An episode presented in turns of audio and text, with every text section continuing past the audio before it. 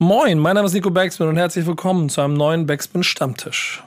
Heute geht es um Hamburg und die Kulturszene in dieser für mich schönsten Stadt des Landes. Und dazu haben wir uns zwei Gäste eingeladen. Zum einen Cinch, Producer, Studioinhaber und Festivalmacher. Und zudem auch ein verdammt cooler Typ. Und auf der anderen Seite, ebenso cool, Alex, als Macher hinter dem Mondu, einem sehr wichtigen und renommierten Club hier in dieser Stadt. Und mit beiden sprechen wir darüber, wie diese Stadt sich kulturell aufstellt. Wenn ihr mehr darüber wissen wollt, hört jetzt genau zu, hier beim Backspin Stammtisch. Viel Spaß. Stammtischmodus, jetzt wird laut diskutiert. Auf dem Stammtisch, Stammtisch, wer dabei bleibt, amtlich. Stammtischphase.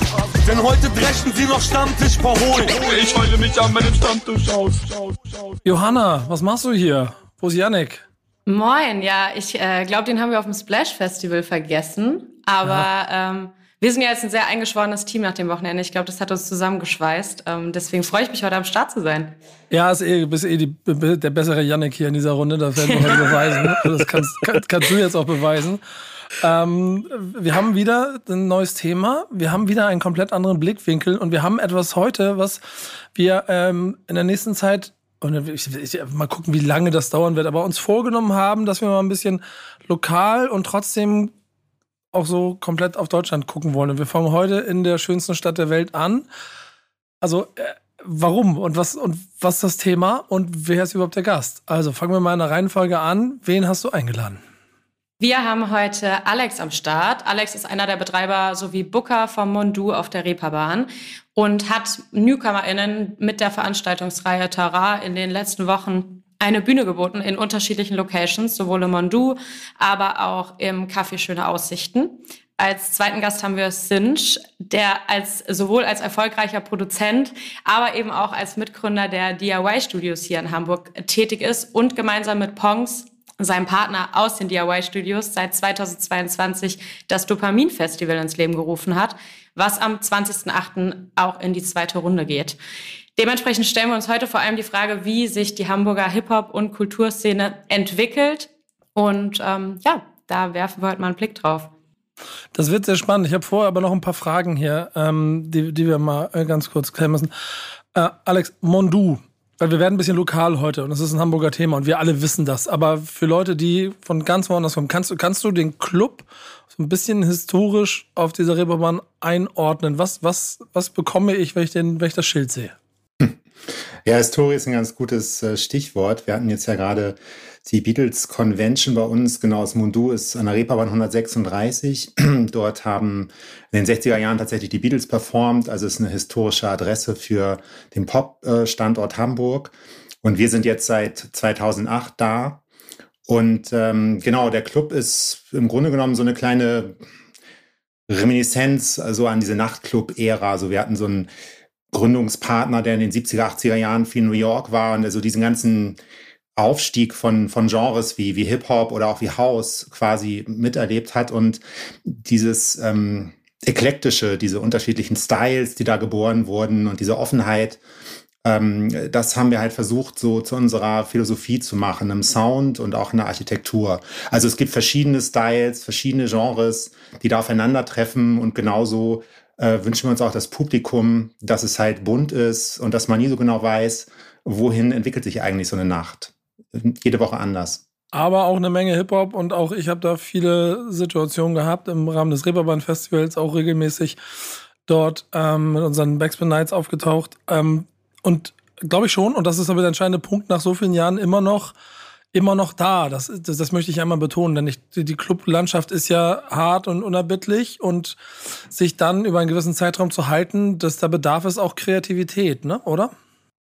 Ja, auf jeden Fall. Also klar, und dann kommt plötzlich so eine Pandemie, die, die einen sozusagen nochmal gefühlt neu starten lässt, was natürlich auch nur eingeschränkt stimmt, weil, weil wir natürlich vorher auch schon da waren. Aber so als Wendepunkt. Ähm, aber klar, es ist ein ongoing Process und äh, es lebt letztendlich mit den Gästen, mit den KünstlerInnen, mit den ganzen Inputs, die so aus der Sub- und Popkultur kommen, so, weil wir verstehen uns auch in gewisser Weise als Vermittler so zwischen Pop und Subkultur. Also es geht halt um beides, weil sich beides aus unserer Sicht ähm, gegenseitig bedingt. So, du hast quasi so die Popkultur, das auch das Kommerzielle der Popkultur und du hast die Subkultur, die sich davon abgrenzt. Und irgendwann wird die Subkultur wieder zur Popkultur und dann grenzt sich die Subkultur wieder ab. Es ist ein ewiger Kreislauf so und da in diesem großen Getriebe nehmen wir halt unsere Position ein. Danke ein bisschen für die Ausführungen, weil die sind vielleicht ganz gut und wichtig, um ein kleines Gefühl dafür zu kriegen, von was für einem Club wir hier reden. Sinch, als äh, jemand, mit dem ich in meinem Leben schon sehr viele wunderbare Nächte gefeiert habe, den Insider behalten wir uns aber bei uns, dazu ja. ähm, ähm, ähm, du bist ja aus einem anderen Blickwinkel aber hier, denn, sondern eigentlich eher zum einen als der Produzent, der du bist und damit mit deinem Studio und zum anderen aber auch mit einem Festival. Ähm, und wir fangen bei dir vielleicht mal andersrum mit der Geschichte an hier, wenn wir zum Thema kommen wollen. Wie, wie würdest du so den Standort Hamburg bewerten, auch unter dem, unter dem Blickwinkel, dass ihr gesagt habt, komm, wir bauen mal ein Studio in diese Stadt und nicht in Berlin? Ähm, also eigentlich ist alles so wie gehabt. Also für mich ist Hamburg mit einer der wichtigsten Städte. Also ich weiß noch, ich war jung, bin durch Altona gelaufen. Irgendwie die Hälfte der Kids sind damals äh, in Eimsbusch-Shirts und Pullis rumgelaufen und ich habe erst gar nicht gecheckt, was ist denn das? Und dann auch gemerkt, okay, ich war in der Nähe direkt beim Boogie Park äh, in der Schule da ums Eck. Ich habe die jeden Tag gesehen. Also für mich ist Hamburg so Hip-Hop wirklich, ne? Und es haben viele irgendwie aus, aus den Augen verloren, weil dann Eimsbusch ist weggebrochen, nicht viel passiert, so Newcomer wie Illo, den ich damals, das war das erste Album, was ich produziert habe, der ist auch nicht wirklich an den Start gekommen. Und dann hat sich alles so sehr nach Berlin fokussiert. Und natürlich waren wir dann auch so, okay, wenn wir Mucke machen wollen, wir wollen, müssen nach Berlin. Und jetzt ist irgendwie auch vor Corona, auch während Corona, ne, ist auch die Tendenz noch wieder zurückgegangen. So, ey, man muss gar nicht mehr in Berlin sein, um gute Musik zu machen, mhm. sondern das funktioniert auch in Hamburg. Und gerade Hamburg ist sehr bekannt und auch ja, auch sehr bekannt für starke Produzenten. Ne? Also wir haben Frequency damals gehabt, der erste, der mit G-Unit, 50 Cent, die ganzen Jungs gemacht haben. Wir haben wirklich so krasse Produzenten hier. Und das äh, checken viele Leute gar nicht so. Ne? Und dann war für uns dann irgendwann so Beweggrund so, lass uns doch hier irgendwie so eine Zelle schaffen, wo Leute kreativ sein können, alle auf einem Fleck, möglichst zentral. Wir haben wirklich eine 1A-Lage hier. Und einfach die Leute das zu geben, was wir damals zum Beispiel nicht hatten. Ne? Also ich weiß, als ich angefangen habe, Beats zu machen, da gab es niemanden, den ich fragen konnte, irgendwie nach Tipps. Ich konnte nirgendwo hingehen, mich in das Studio hinten reinsetzen, weil alle waren so, oh, wenn er sieht, welches Instrument ich nutze oder welche Drums ich benutze, zum Beispiel für M äh, Motrip das Album produziert und dann gab es so ein paar Produzenten, die bekannt sind. Wir brauchten für die Live-Version, brauchten wir zwei, eine Kick und eine Snare. Und die so, mhm. nein, die können wir nicht rausgeben, weil das unser Sound. Und ich denke so, hä? Also ich ihr, ihr macht ja die Beats, ne? Also nicht die Snare und die Kick machen die Beats so. Und heutzutage ist ja so, alle teilen ja alles, lieber 5% auf einem Song und klein Stück vom großen Kuchen als ein, ein, äh, ein Riesenstück vom Kuchen, wo, dann vielleicht nichts geht oder so, ne? Und das war jetzt so, ne? Jetzt sind alle viel mehr miteinander als damals. Und da haben wir gedacht, ey, wir müssen einfach so eine so ein Studio schaffen, eine geile Fläche schaffen, ne? Und hat, hat sich hier so die Möglichkeit geboten mit der Location und wir haben natürlich die Möglichkeit gehabt, auch so die Connections und auch das Netzwerk, dass wir uns einfach dafür entschieden haben, so, ne? Und das geht natürlich dann auch weiter mit unserem Festival. Wir haben noch ein kleines Label, einen Verlag, Inhouse, äh, äh, direkte Ansprechpartner zum Vertrieb. Also wir haben wirklich alles unter einem Dach. So, und ähm, zum Beispiel unsere Idee ist ja auch, so Newcomer können zu uns kommen, günstig gute Studios buchen, wenn sie irgendwie Hilfe brauchen für Mix, Mastering, Produktion, die sind immer Ansprechpartner vor Ort. Wir haben direkt einen Ansprechpartner für den Vertrieb und wenn die auch krass sind, können die auch mit uns sprechen, auch für einen Slot auf dem Dopamin Open Air. Ne, also, dass wir auch so Newcomer von Anfang bis zum Ende auch begleiten können und denen auch eine Fläche geben können, ohne dass vielleicht so, ey, äh, lass mal über Rechnung reden und irgendwie gleich festmachen, so, ne, wie, wie viele das dann auch so sagen. Ich habe auf jeden Fall ja. auch das Gefühl, dass gerade hier in Hamburg so der, der Austausch untereinander auf jeden Fall auch einfacher möglich ist, gerade wenn man jetzt wieder ja. so den Vergleich zieht zu Berlin. Ähm, weil ich einfach, also einfach der, ich glaube, der Entfernung wegen, weil ich das Gefühl habe, mhm. man ist hier doch einfach überall schneller. Und ja. ich habe auch das Gefühl, die Leute haben mehr Bock, sich untereinander zu connecten, zumindest so von den Leuten, die ich mitbekomme, die Musik machen oder im Veranstaltungsbereich irgendwie tätig sind, dass hier schon auch sehr aufmerksam aufeinander geschaut wird, was an anderen Ecken, in anderen Kreisen passiert. Und ich könnte mir vorstellen, dass das in anderen Städten, vielleicht gerade auch in Städten wie Berlin, ein bisschen mehr verschwimmt, einfach weil es ja, so unfassbar ja. viel auf einmal ist. Ja, Und das also, nehme ich auf jeden Fall sehr wahr hier. Also wir haben das auch tatsächlich so als Feedback, dass dann, also viele Berliner kommen auch zu uns und die sagen auch so, ey, sind alle so nett hier und man kann so schnell was machen. So Kalim ist in Studio 5 hört irgendwie, geht in die Küche, hört äh, ein Artist in Studio 2 was, äh, was machen. Am Ende des Abends haben die dann einen Song gemacht ne, und feiern sich dann total weg. Oder, ähm, also für mich ist es auch sehr spannend. Ne? Ich, ich laufe dann hier in Studios rum. Das sind dann natürlich die meisten dann nur Kunden für mich. Aber dann sehe ich die so ein zweites Mal, man spricht und dann höre ich einfach deren Musik und mache so, ey, du warst schon zehnmal hier, was ist das für eine krasse Musik? Das, wie konnte ich das nicht mitbekommen? So, ne? Und einfach so, finde es für mich interessant, wie viele Bubbles es einfach gibt, die sich dann auch hier treffen und äh, wie viele Leute Musik machen und sich auch hier treffen, um auch hier zu connecten, vielleicht einfach nur sitzen, essen, Samples austauschen, Produzenten. Finde ich super spannend. Auch, so, auch nur, wenn ich denen vielleicht mal so ein paar Tipps geben kann, einfach so dabei zu sein, einfach mal reinschauen, Feedback geben zu den Songs. Das äh, macht richtig Spaß das macht den Kulturstandort ja auf der Seite natürlich sehr spannend und ich, ich, diese Insel können wir nur bestätigen. Ich meine, wir haben da jetzt auch schon ein paar Sachen gemacht. Die Verbindung ist sehr eng zu euch. Das ist ein offenes Geheimnis, denke ich. Ich meine, ich kenne euch beide äh, seit, seit hunderten von Jahren. Insofern ist auch klar, dass vielleicht auch der Lokalpatriotismus da auch ein bisschen durchkickt bei mir. Liebe Leute, nehmt es mir nicht übel. Das gehört einfach so ein kleines bisschen dazu. Aber Alex, um dich auch in die Runde zu halten, was den Standort anhört, ist, ist es eigentlich so auf Club, Konzertebene, also eigentlich da ist es doch eigentlich ein Hamburg No-Brainer, weil eine A-Stadt oder wie sie immer heißen. Darf ich ganz so, kurz was dazwischen sagen? Ja, gerne. Äh, Nochmal hier zum Mundu. Wir haben ja ganz viel Alben produziert. Ne? Das war ja immer so intensiv, zum Beispiel so Motrip und so. Und bei uns war ja wirklich immer so Studio, Studio, Donnerstags Mundu. Standard. Also es ging ja wirklich, also ich, ich, ich glaube, ich zehn Jahre hing ich da unten am Donner, äh, Donnerstags an der Bar. So, ne, Donnerstags, Freitag, Samstag auch, aber Donnerstag, das war mal, das war unser, nach dem Studio, lass uns mal noch ein, noch ein, zwei Kaltgetränke tauschen. Also wichtig, das ist ganz sweet. wichtig. Das ist sweet, dass du das sagst, äh, Sinch. Äh, ja, ich, ich weiß gar nicht, ich habe neulich mal reflektiert. Also wir selber haben ja noch gar nicht wirklich so Kontakt gehabt. Man sieht irgendwie, nee. wenn, wenn, man sich halt, ähm, also deinen Namen habe ich auf unzähligen Gästelisten auch von Künstlern, die bei uns gespielt haben. Also wenn ich, wenn ich, oh yeah. wenn mich jemand nachts wecken würde und würde sagen, so du, da ist äh, Name auf der Gästeliste, der erste, der mir einfallen würde, wäre wahrscheinlich Sinch. Ähm, was äh, ja auch äh, ganz klar ähm, dafür spricht, ähm, wie weit ähm, vernetzt du bist und ähm, genau, und das ist natürlich wahnsinnig wichtig äh, für eine Stadt wie Hamburg. Ja, also, Leute wie dich nee, zu haben. Mach nicht, mach nicht weiter, sonst fange ich gleich wirklich noch Geschichten aus Cannes rauszuholen, wo wir gerade vor der Woche waren. Aber die lasse ich erstmal noch im, im, Köcher. Aber zurück, zurück zu dir und deinem Blick auf den Standort äh, Hamburg aus deinem Blickwinkel. Ja, ähm, ich denke, dass ähm, es ist natürlich immer ein sehr eigener Blickwinkel, ne? In der Tat, so egal über welche Stadt man spricht. Ich glaube, jeder hat halt so eine, so eine, so eine, ja, wie, wie, wie soll man das bezeichnen? Also es ist, es ist eine, also ein Blick auf die eigene Stadt, es ist nie repräsentativ so. Ne? Man hört häufig Dinge, die wir so in Hamburg sehen, die höre ich halt aus anderen Städten auch. Wenn ich halt, ähm, weiß ich nicht, zum Beispiel auch darüber spreche, wie wann bestimmte ähm, neue Einflüsse landen und dann teilweise das Gefühl habe, dass es länger dauert in Hamburg, bis bestimmte Dinge ähm, wirklich eine kritische äh, Masse erreichen. Ähm, das sind äh, Feedbacks, die bekomme ich aus anderen Städten auch. Also es ist äh, auf, auf die Stadt dann bezogen so. Ne? Deswegen bin ich immer so ein bisschen vorsichtig. Also ich habe das, das Gefühl, dass ähm, Hamburg wirklich stark aufgestellt ist, dass ich in den letzten Jahren, äh, ich klammer die Pandemie natürlich jetzt mal aus, aber es sich einfach sehr viel getan hat, gerade auch im äh, Rap-Bereich. Ähm, da hatte Cinch ja schon angefangen zu sprechen, so nach dieser langen, langen Pause ähm, dass Hamburg einfach wieder auf der Karte ist. Ähm, und ähm, dass halt wahnsinnig viel passiert. Also nicht nur das, was wir äh, so sehen über all die Kanäle, die wir konsumieren, sondern auch unterhalb äh, dieser ähm, Kanäle.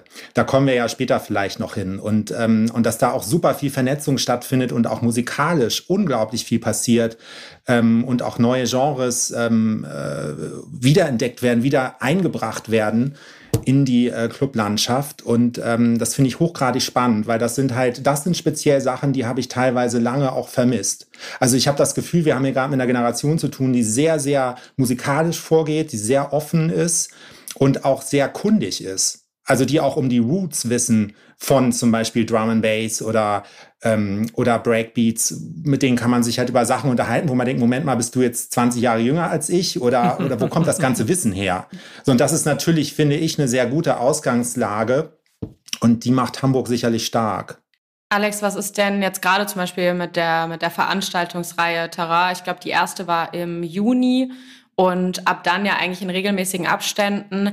Was ist denn da deine Intention dahinter? Ich meine, da spielen ja größtenteils eben auch NewcomerInnen. Ähm, ob das jetzt aus dem reinen DJ-Bereich ist, Rap-Bereich, ähm, aber auch eben sehr unterschiedliche Einflüsse. Was ist denn dein Ziel oder deine Intention dahinter, auch gerade da eben auch wieder so Genres zusammenzubringen und jetzt nicht zu sagen, okay, wir machen eine Boom-Bap-Veranstaltung oder wir machen Veranstaltung XY, um auch wirklich, sage ich mal, eine Zielgruppe anzusprechen, sondern im besten Fall sehr breit gefächert. Ja, also ich glaube, was ähm, wichtig ist zu wissen, ist, dass diese Reihe ähm, wir betrachten die im Grunde genommen als äh, entkoppelt vom Mundu, weil wir haben ja schon so ein kleines bisschen über die Zeit gesprochen, äh, seit äh, der es den Club gibt und so speziell äh, in der Pandemie ähm, sind so klar, wenn man halt ähm, geschlossen ist, dann kommen so ganz viele neue Gedanken irgendwann, also zwischen den äh, ja, melancholischen Phasen, ähm, die da natürlich auch waren. Und einer dieser Gedanke war halt, wie bringen wir das Neue quasi eigentlich, was jetzt gerade entsteht und was sowieso entkoppelt ist vom Clubbetrieb, weil die Clubs sind ja zu. Also wie bringen wir dieses, was da ist und was eigentlich keine Bühne hat, jetzt ähm, irgendwo hin, äh, wo dann plötzlich eine Bühne ist. Aber das ähm, braucht halt neue Rahmenbedingungen, weil ähm, wir mit einer Generation zu tun haben, die gar keine Bühnenerfahrung sammeln konnte. Im Grunde genommen, äh, wir haben halt äh, KünstlerInnen, die ähm, einen beeindruckenden Katalog eigentlich teilweise schon haben und in der Pandemie erst angefangen haben, Musik zu machen. Und, äh, und, und, und wenn man dann halt beim Soundcheck ist, dann merkt man halt, ja, ähm, hier wird zwar sehr fokussiert gearbeitet, aber am Ende des Tages stellen wir fest, es war eigentlich der erste oder zweite Auftritt. So, also das ist, das ist, glaube ich, ein großer Teil der Realität und, und, und dieses Projekt Terrain ist, ähm, wie gesagt, entkoppelt vom Mundu. Es ist gemacht für diese Realität und es soll halt eben auch ähm, ortsunabhängig funktionieren. So, deswegen waren wir auch im Café Schöne Aussichten. Deswegen werden wir auch in Erwägung ziehen, ganz andere Räume damit zu bespielen, weil es halt eben einfach ähm, deutlich machen soll, dass äh, Kultur über, also Clubkultur, Musik, das findet überall in der Stadt statt und ähm, ist nicht unbedingt äh, um eine Adresse herum ähm, aufgebaut. So, also wir kommen quasi mit dem Projekt ein bisschen mehr dahin, wo Dinge vielleicht auch wirklich passieren. So. Sinn stellt sich so nicht zurück gerade. Ich brauche dich jetzt aber mal in dieser Runde, weil ähm, wir hier ja dann auch Förderungen in der Stadt haben und auch, glaube ich, wenn man lokal hier ist als Club oder dann auch über Konzerte nachdenkt, die Leute ja eh kommen. Jetzt hast du, jetzt hast du in, in dem mit hier, in dem du da unterwegs bist mit dem Studio, ja schon diesen großen bösen Cousin, nenne ich es mal, Berlin da 300 äh, Kilometer entfernt, der schon businessmäßig vielleicht ein kleines bisschen nerven kann. Ähm, ja, total. Ist, ist auch so? Ähm, also nerven nicht, aber es ist, also es ist gerade lustig, irgendwie seit Corona, ich habe ganz viele Leute, die gerade wieder zurückkommen, ne? die haben gar keinen Bock mehr auf Berlin. Irgendwie sind sie jetzt alle so ein bisschen so überdrüssig irgendwie von Berlin. Auch ganz viel Artists, so, weil es, Berlin ist ja nicht mehr Berlin. das letzte Mal, als ich da war, bin ich in eine Bar reingegangen, ich habe nur Hamburger getroffen. So, ne? Und deswegen, auch schon so schlimm mittlerweile. ja, so, ne, kann man auch hier bleiben. Aber wir haben tatsächlich auch ganz viel Künstler, Produzenten, Jugglers und so, die kommen auch extra her, weil sie Ruhe haben wollen und so ein bisschen gerade auch von Berlin weg, wollen. Das finde ich auch ganz spannend. Aber ganz viele Newcomer denken so, ey, die müssen nach Berlin, um da irgendwie groß rauszukommen oder irgendjemanden zu treffen. Natürlich kannst du die Leute auch treffen. Die meisten sind natürlich auch in Berlin jetzt wegen Management, auch Majors, auch zum Beispiel auch, dass Warner Music jetzt nach Berlin gegangen ist, so, ne? Finde ich auch so das einzige äh, äh, Major mit dem Standort in Hamburg geht jetzt auch nach Berlin. Finde ich auch ein bisschen schwach, auch so, die einfach nicht die Vision haben, auch so Newcomer zu supporten hier. Die haben ja auch mhm. wirklich gar keine Newcomer im Katalog gehabt, so, ne? Einfach nur immer ins gemachte Nest gesetzt. No hate, aber ist so. Und äh, dann gehen sie auch nach Berlin. Ne? Also die hätten auch so ein Zeichen setzen können, finde ich.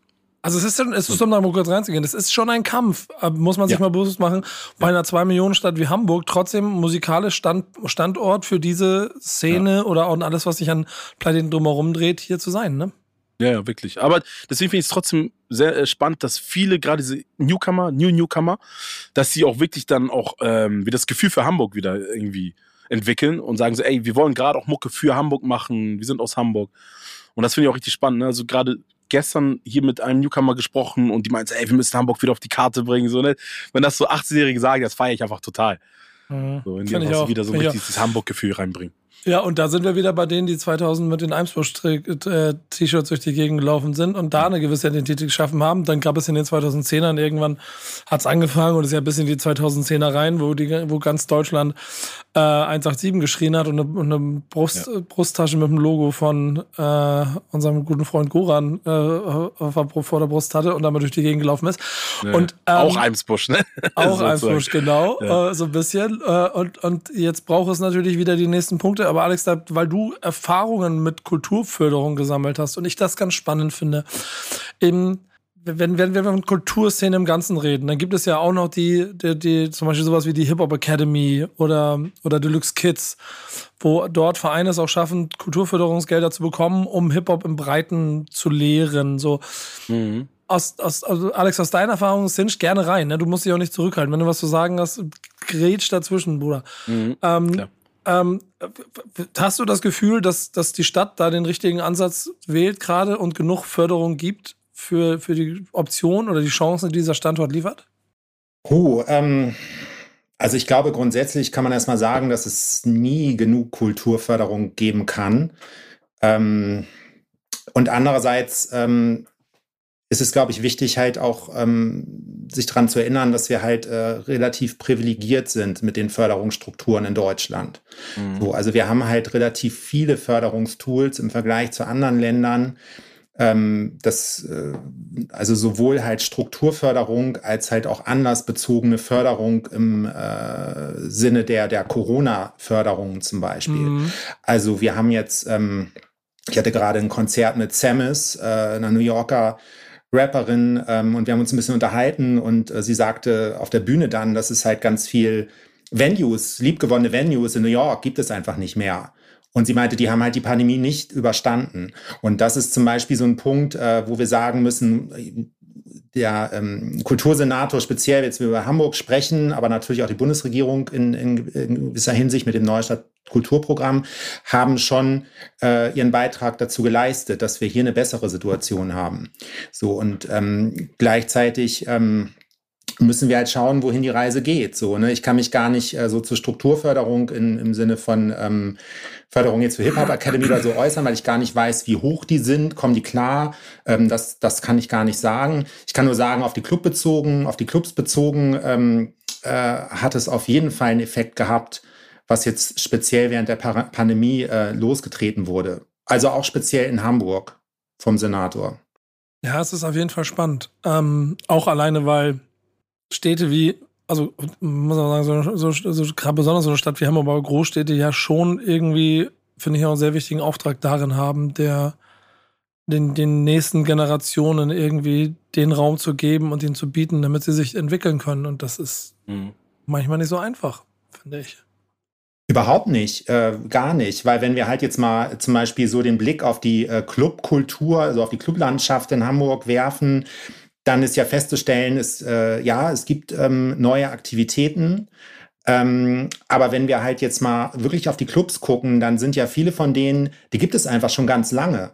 So, ich habe früher habe ich für ähm, als Popjournalist gearbeitet und das war so die Zeit, wo ich viele Leute kennengelernt habe und das ist wirklich lange her. Und wenn ich halt mal gucke, es sind viele von denen auch noch da, was natürlich für sie spricht. Also ob wir jetzt ähm, vom Übel und Gefährlich sprechen oder ob wir vom Moto sprechen oder vom Wagenbau. Aber das sind alles Leute, die machen das schon sehr lange. Und mhm. das ist auf der einen Seite natürlich äh, gut. Das hat sicherlich ähm, sehr zur Stabilität dieser Clublandschaft beigetragen. Aber gleichzeitig glaube ich, ist es auch ein Indikator dafür, wie schwierig das ist heute sozusagen beispielsweise einen Club zu eröffnen, wenn ich jetzt ein Newcomer oder eine Newcomerin bin und möchte halt ein Venue machen.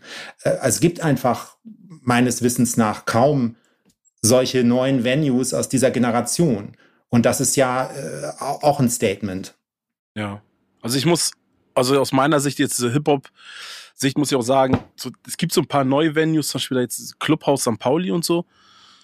Neu. Ne? Aber ich finde, die haben einfach nicht den Charme. So, ne? Also da fehlt so ein bisschen die Seele und, und so, ne? so Mondu hat sowas, übel und gefährlich, also da fehlt so die Seele, das Herz irgendwie, finde ich. Weil Venue ist nicht gleich Venue und gerade für so Hip-Hop-Konzerte, das fehlt mir dann, ne? Wenn du so einen sterilen neuen Raum hast, Club hast, ohne Geschichte, finde ich das ähm, find ich mal ein bisschen schwierig. Ich habe auch mhm. das Gefühl, dass gerade so, ich sag mal, die, die neue Generation, zu der ich mich dazu zähle, ähm, wenn ich so mitbekomme, auch was hier zum Beispiel passiert oder auch so in meinem direkten Umkreis passiert, dass viele auch so ein bisschen auf so dieses Pop-up-Prinzip irgendwie auch mhm. zurückgreifen und dann eben ganz gezielt für eine bestimmte Veranstaltung in eine Venue gehen oder zusammenarbeiten mit verschiedenen anderen Marken. Zum Beispiel, ähm, ich weiß nicht, ob ihr das Pure Collective auf dem Schirm habt, ähm, mhm. die Klamottenbrand, ja. aber die ja auch super viel interagieren mit anderen KünstlerInnen mhm. und dann ja. eben genau auch nur eine Zeit lang in einem Store sind, dort Partys veranstalten, Ausstellungen machen und dann ist das Projekt sozusagen abgeschlossen und es geht woanders weiter und ich habe das Gefühl, es braucht für die aktuelle Generation teilweise gar nicht mehr so diesen einen Raum. Mhm. Es geht dann wahrscheinlich eher um um das Zusammenkommen, erstmal ganz egal wo, ob das jetzt irgendeine alte Lagerhalle ist oder irgendein Club. Ähm, ist so ein bisschen, hat so ein bisschen an Relevanz verloren, vielleicht auch. Ja, also gerade diese Pop-up-Geschichten finde ich spannend, weil man da ja so gezielter Communities anspricht. So, ne? Also man sagt, ey, ich möchte die Community haben und die hast du dann auch wirklich da. Und deswegen finde ich das spannend. Man kann dann genau sagen, so, ey, ich gehe zu dieser Ausstellung, irgendwie da Kolonnaden, weil da habe ich dann diesen Sound, die Jungs von Anzurum, ne, diese Bubble. Ja. Das finde ich mal ganz spannend durch diese Pop-up-Geschichten. Also dieses ähm, Phänomen, das sehe ich auch auf jeden Fall. Und ähm, ich glaube, dass die Pandemie da eine ganz große Rolle gespielt hat, äh, also gerade in Bezug auf die Bubbles. Also ich habe das Gefühl, dass wir seit der Pandemie viel mehr von Bubbles sprechen mhm. als vorher. Und ähm, das ist auch, glaube ich, total logisch, weil wir uns halt in der Pandemie alle zurückgezogen haben äh, in unser intimstes oder in unser engstes Umfeld. Und, ähm, und genau da entstehen jetzt halt auch oder sind neue Dinge entstanden. Und ähm, wir haben uns halt gut kennengelernt äh, in dieser Zeit und wissen, auf wen wir uns verlassen können, wer unsere Sprache spricht und wer mhm. den Style deckt, den wir machen. Und deswegen sind diese Bubbles die Keimzellen für was Neues. Oh, ich und, das. Ähm, und, und gleichzeitig ähm, ist es natürlich wichtig, zu so einer Bubble dazuzugehören. Wenn ich da nicht zugehöre oder meine Bubble nicht diese Möglichkeiten hat, die ähm, andere Bubbles haben, dann ähm, es ist für mich schwieriger sozusagen ähm, als Künstlerin ähm, auf die Bühne zu kommen, weil ähm, im Grunde genommen sind die Clubs eigentlich so nach meiner nach meinem Empfinden halt der Ort, wo halt eigentlich die Bubbles ähm, zusammenkommen sollten oder zumindest Schnittstellen sich auftun sollten und wo dann auch Räume entstehen für Leute, die halt gar keiner Bubble zugehörig sind oder vielleicht einer weniger dominanten Bubble. Also im Grunde genommen ist es klar, dass man halt, je spezifischer man in die Sparte reingeht, desto mehr on point wird man sein. Aber ich glaube, es ist halt schon wichtig, also wir haben ja auch über den Standort Hamburg gesprochen, dass wir sozusagen gleichzeitig halt auch wieder Bühnen haben, ähm, auf denen verschiedene Einflüsse zusammen stattfinden können und ähm, weil nur dadurch sozusagen ähm, ja eine verlässliche Präsenz für eine bestimmte Art von Acts auch entstehen kann. Sonst bleibt es halt Pop-up.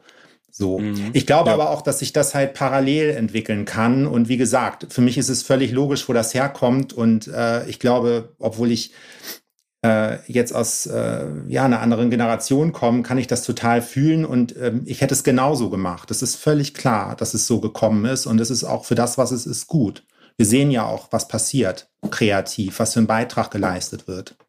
Du hast es eigentlich am Anfang schon gemacht, Cinch, aber ich möchte eure beiden Themen mal versuchen, irgendwie mit einzuweben. Dann jeder Gast bringt ein Thema mit. Eure sind heute aber so nah an dem Fluss, an dem wir hier sitzen, ähm, dass es im Prinzip nur noch mal vielleicht eine, eine kleine Extranote ist. Denn ähm, ich, ich bring's mal mit rein. Dir, dir ging es darum, so ein bisschen in Klammern DIY, aber generell Studios und die Auswirkungen auf die Kulturszene. So, ähm, beschreib mal, warum du darüber sprechen möchtest, was so dein Blickwinkel da ist, was dein Ansatz dabei ist. Mm, also für uns war natürlich am Anfang so, ey, lass uns geiles Studium machen. Wir verdienen auch dann was so, aber das Wichtigste war eigentlich für uns so ein bisschen Culture und Nachhaltigkeit, Education. Ne, dass wir so den Kids auch die Möglichkeit geben, dass sie hier was mitnehmen, was lernen. Also eigentlich alles das, was wir damals nicht hatten. Ich habe Beats gebastelt, keiner hat mir geholfen irgendwie. Und dann haben wir diese Fläche gefunden. Wir haben so einen riesen Konferenzraum und wir machen einfach seit Beginn an hier des Studios äh, geben wir ja Workshops für die Kids, äh, auch so Female Workshops von Fra Girls für Girls. Ähm, Manche kosten was, weil wir natürlich auch äh, größere Leute einladen. Viele sind for free. So Open Sundays haben wir, können die Leute einfach herkommen, sich im Space aufbauen mit dem Equipment, sich austauschen. und dass wir so ein bisschen eine Nachhaltigkeit haben. Ne? Also im Endeffekt bringt das den anderen ja nicht viel, wenn, wenn die jetzt herkommen, äh, Studio buchen und dann nach drei Stunden wieder raus sind. Das haben sie zwar aufgenommen, aber ähm, ist eben nicht nachhaltig. Ne? Und dadurch, dass wir jetzt auch diese Workshops geben, auch wir auch als Produzenten, ne? ich bin jetzt nicht nur als äh, Studioinhaber hier, sondern auch als Produzent, auch sozusagen auch als Kursleiter teilweise, auch vor Ort. Ne? Ganz viele rufen auch an, kommen vorbei, haben Fragen. Ich habe jetzt hier Artists, ne, weil wir uns oft gesehen haben, wachsen einem auch ans Herz. Ne? Dann ist so, ja, okay, komm, ich, ich helfe dir mal, ge gehen wir mal gemeinsam über deine Songs rüber.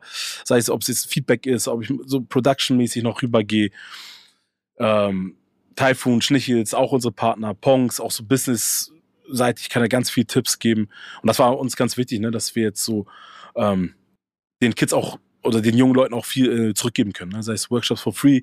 Wir haben auch dadurch haben wir auch ganz viele tolle Sponsoren auch bekommen, ne? die uns dann auch mit Equipment, extra Equipment für die Leute hier für die Workshops ausgestattet haben. Und das funktioniert toll.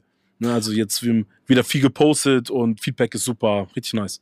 Aber dann mal Butter bei die Fische ganz kurz. Das ist der eine Punkt for the culture. Sponsoren, ja. die dir dabei helfen, so ein bisschen davon zu tragen. Aber kannst auch, du musst nicht antworten, aber, aber lohnt sich ein Studio in Hamburg in so einer geilen Fanciness aufzubauen, wie ihr es gemacht habt? Und bitte antworte mit Ja. Äh, kommt drauf an, was du meinst. Also für mein Herz lohnt es sich unfassbar krass. Ja. Also finanziell lohnt es sich auch. Ja. Lohnt sich auch, aber es ist ist wirklich so ein Lebenstraum, ne, den ich mir erfüllt habe. Auch, dass ich von zu Hause hierher, ich brauche vier Minuten, äh. direkt an der Schanze, tolles Studio, viele Leute, ich gehe raus, auf dem Weg zur Toilette, ich treffe Leute, also es passiert jede Sekunde, was nicht geplant ist, ne? Und also, das ist wirklich so ein Lebenstraum und eigentlich lohnt sich, ja, lohnt sich total. Das, das, denn ich muss mal ehrlicherweise sagen, so das ist, ähm, ich bin, und jetzt bin ich, da kommt der Lokalkolorit bei mir wieder so ein kleines bisschen durch. Ich bin natürlich wahnsinnig glücklich darüber, dass es euch da gibt und, und weil es auch instanzhaft ist. Also es gibt in Berlin ziemlich viele oder schon ein paar richtig große, dicke Studios, die aus dem Hip-Hop heraus auch schon eine Strahlkraft haben und es ist schön zu wissen, dass es in Hamburg das auch gibt. Ja. Äh, und dann trotzdem auch mit dem richtigen Herz gekonstruiert und damit dann aber auch irgendwie ein Punkt, der hoffentlich noch sehr, sehr lange besteht und an dem wir Real Talk, wir haben ja schon, wie gesagt, Projekte gemacht, vielleicht noch ein anderes Projekt mehr gemeinsam machen können, um ein bisschen Nachhaltigkeit in die Stadt zu bringen. Ähm, Nachhaltigkeit ist auch dein Thema. Was, worum ging es dir denn dabei, Alex?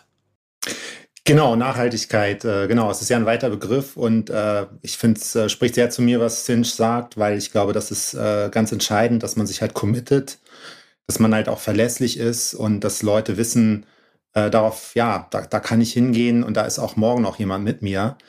Mhm. Ähm, genau, Nachhaltigkeit in Bezug aufs Mundu, ähm, da sprechen wir halt von äh, Klimaschutzmaßnahmen.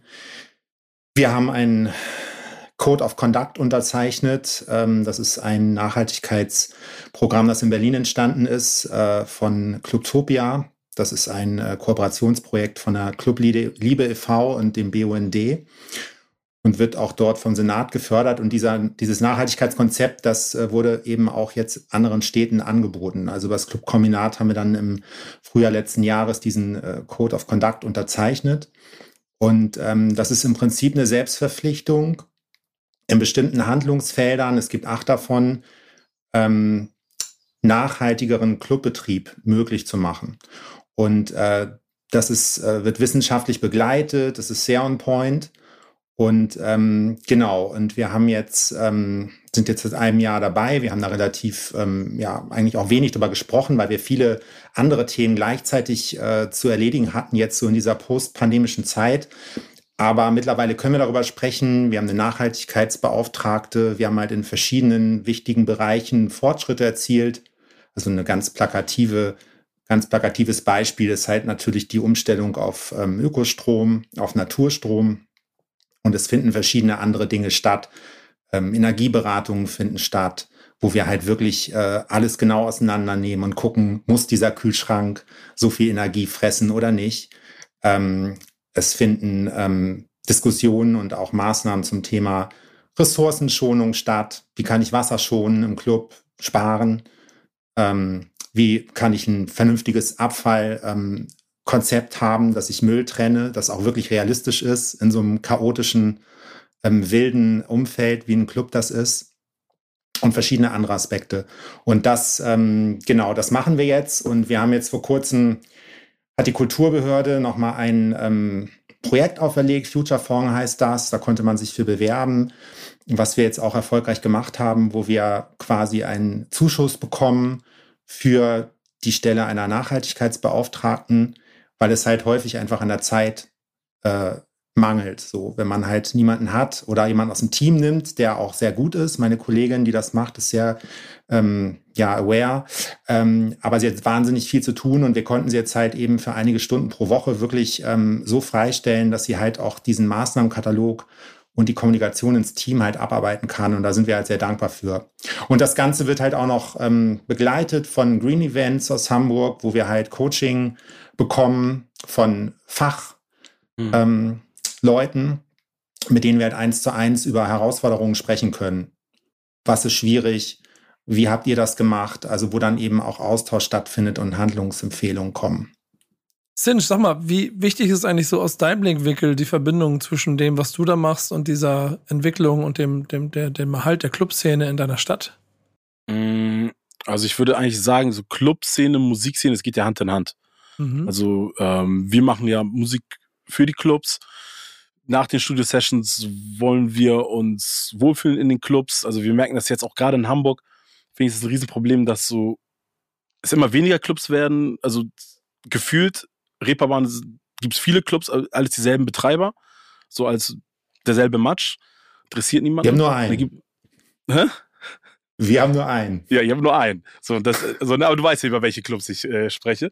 So, und das, das ist dann am Ende ein Club, so, ne, obwohl du viele hast.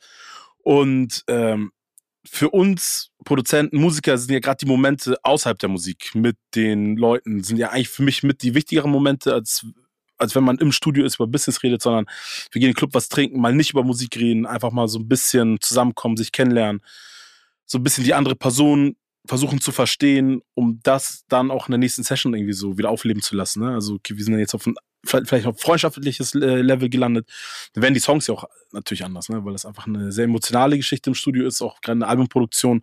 Man hängt, hängt sechs Wochen zusammen und da braucht man auch so mal so eine Zeit, um sich den Kopf auch mal frei zu spülen.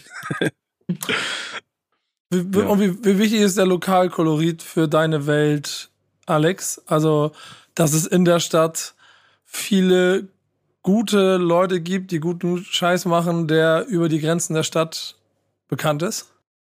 Es ist für mich viel wichtiger geworden und da spielt auch die Pandemie eine große Rolle, weil ähm, der Radius hat sich halt einfach verkleinert. Also wenn ich ganz kurz noch einmal zurückblicken darf, so als es Mundu eröffnet hat, haben wir im Grunde genommen fast jede Woche KünstlerInnen häufig äh, aus dem Ausland ähm, äh, nach äh, Hamburg geholt, weil wir das Gefühl hatten, dass so dieser ähm, diese Art von Musik, wie wir sie gut finden und wie wir sie anbieten wollen, in ihrer Offenheit halt eigentlich gar nicht so dargestellt wird. So, wir wollten mhm. halt eben möglichst vielseitig sein und auch viele Sachen abdecken.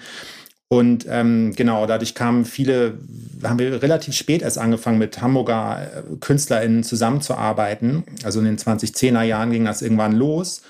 Und ähm, aber speziell in der Pandemie wurde dieser Radius natürlich total klein, weil es gab halt Reisebeschränkungen. Also ich weiß, ich habe 2020 in der Pandemie habe ich im Café Schöne Aussichten Sessions gemacht mit äh, Kwame oder Ace-T auch und ähm, Furch und Fisherman, verschiedenen Acts. Äh, und, und genau, Furch und Fisherman kam aus Nürnberg. Das kam mir schon so vor, als ob jemand aus Rio anreist. weil das Ding war, du musstest hier, du musstest halt jedes Mal wirklich gucken, so dürfen die überhaupt ausreisen. Also so haben wir gedacht, ausreisen aus Nürnberg. Ja. So und ähm, wegen der unterschiedlichen Regelungen in den Bundesländern. Und deswegen haben wir natürlich schnell gemerkt, so Hamburg, rufe ich bei jemandem wie Hi John an oder auch, äh, wie gesagt, ähm, oder, oder Vito zum Beispiel und Friends haben wir ja mit ST gemacht. Ähm, da brauche ich jetzt äh, nur die Hamburger Regeln verstehen und die haben wir auch ziemlich schnell verstanden und dann war es halt einfacher. Und aus dieser Situation heraus ähm, das hat auch bei mir so im, im Kopf oder im Her Herzen, in der Psyche, so in allem was gemacht. Ich habe halt irgendwie mich viel mehr wieder auf die Stadt ähm, sozusagen fokussiert und viel mehr geguckt, so was passiert hier eigentlich. Und durch diesen neuen Blick habe ich natürlich auch ähm, viel mehr entdeckt. Und viel mehr gesehen. Und ähm, das hat mich unglaublich äh, fasziniert und motiviert. Und deswegen habe ich ähm, versucht, da halt eben auch Rahmenbedingungen zu schaffen, um deutlich mehr davon abbilden zu können. Also unter anderem halt eben auch durch dieses Terrain-Projekt, was ähm, ja eigentlich ein komplett lokales Projekt bis jetzt mehr oder weniger ist. Glaube, es macht halt auch ganz viel mit dem Community-Gedanken an sich. Ne? Also wenn man, wenn ich auf eine Veranstaltung gehe und weiß, da spielen Leute aus Hamburg, das sind irgendwie Leute, die ich kenne, da kommen die verschiedenen Freundeskreise irgendwie dazu. Man hat schon auch noch mal mehr Gefühl, Teil dessen zu sein, würde ich sagen. Also gerade jetzt zum Beispiel bei der letzten Terrain-Veranstaltung im Café Schöne Aussichten hatte ich das Gefühl, dass da ja auch wieder sehr unterschiedliche Bubbles aufeinander kommen, die aber eigentlich alle aus Hamburg sind mhm. und alle eigentlich auch super viele Überschneidungspunkte haben und es sich dadurch halt anfühlt, als würde man auf eine Veranstaltung gehen, die Freund, Freundin XY organisiert hat, wo ja. ganz viele Leute sind, die man kennt und vielleicht aber auch zusätzlich noch Leute, die man an dem Abend kennenlernt. Aber ich glaube, es vermischt sich einfach auch noch besser, wenn man das Gefühl hat, okay, das ist irgendwie aus Hamburg, in Hamburg, für Hamburg oder für die Stadt eben dann in dem Fall, in der sowas stattfindet. Und da glaube ich, erreicht man vielleicht auch noch mehr Leute.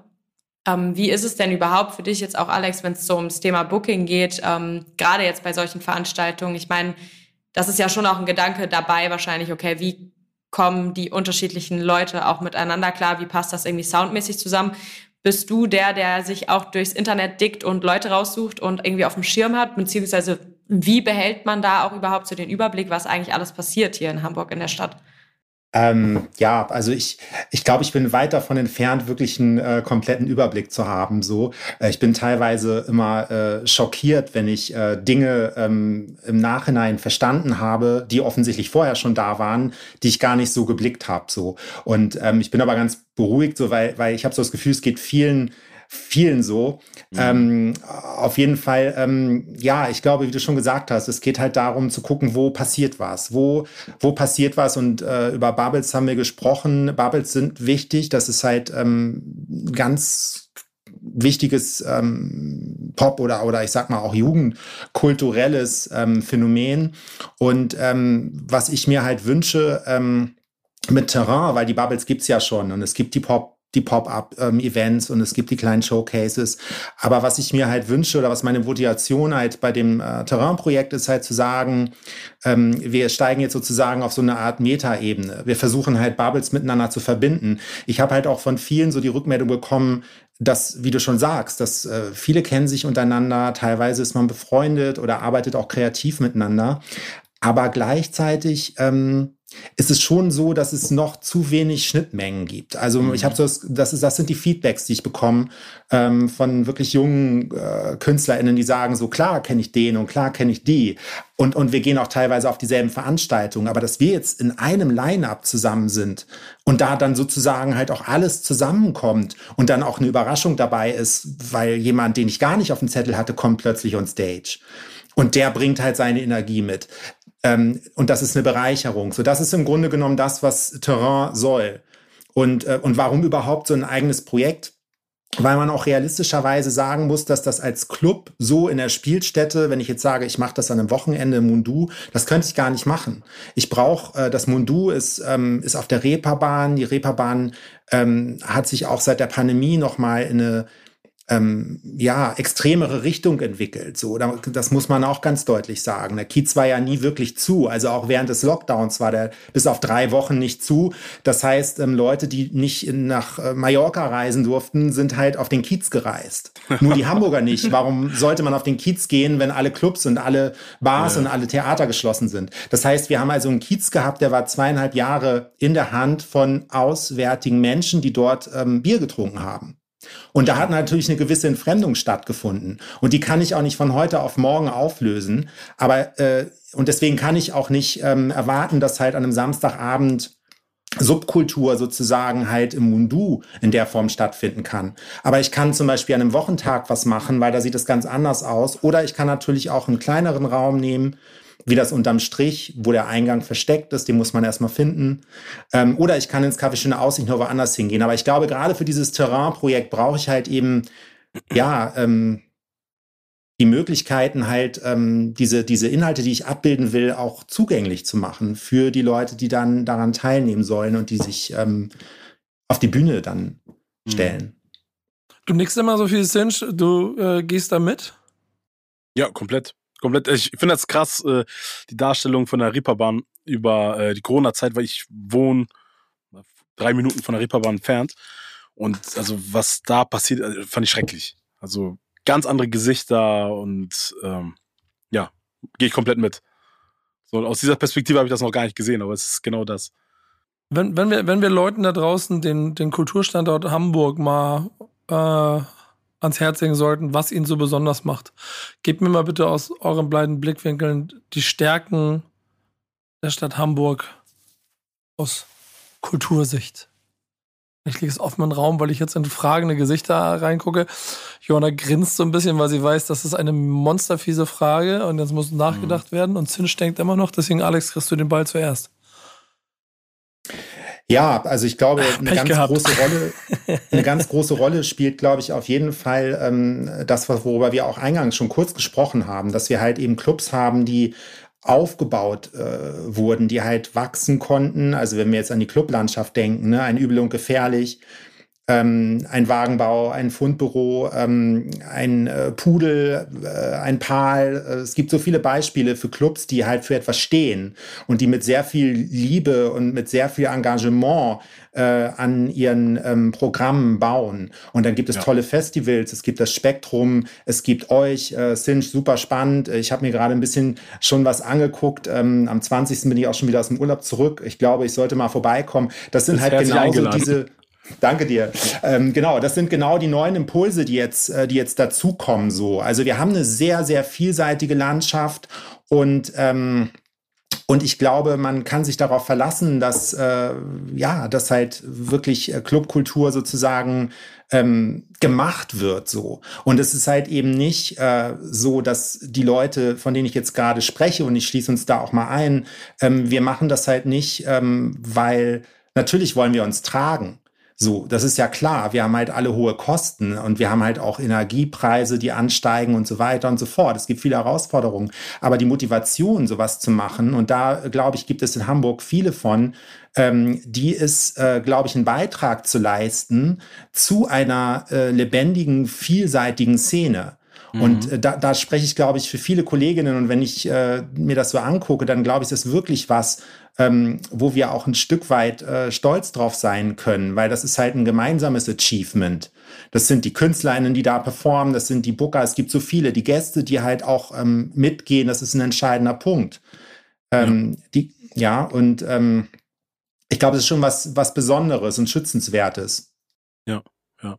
Ich finde auch Hamburg, was Hamburg auch so besonders macht, dass Hamburg ist kleiner, und ist alles komprimiert. Ne? Also alle Clubs, die du jetzt aufgezählt hast, sei es Pudel, Übel und Gefährlich, ist ja alles so fußläufig. Ne? Und ich finde, das ist auch ganz wichtig, gerade wenn man mal, mal losgehen will und auch offen ist, ey, lass uns mal das machen, lass uns das machen. Ist, wir können, kurze Zeit kann man viel erleben, auch viel mitnehmen und das hast du in Berlin ja nicht. Ne? Du hast vier Kilometer und es dauert immer 40 Minuten. So, gefühlt. So, und das finde ich gerade in Hamburg so nice. Man kann ganz spontan sein und innerhalb von kürzer Zeit ganz viele verschiedene Gruppen, Richtungen treffen, Musik Richtung, äh, ne, sei es, ich gehe ins Pal, ich kann in fünf Minuten übel und gefährlich sein, vielleicht auf einer Hip-Hop-Veranstaltung. Und ich finde, das macht Hamburg auch besonders aus. Ist es also wieder, weil das ist ja was, gerade weil es durchs Internet, durch die Pandemie mhm.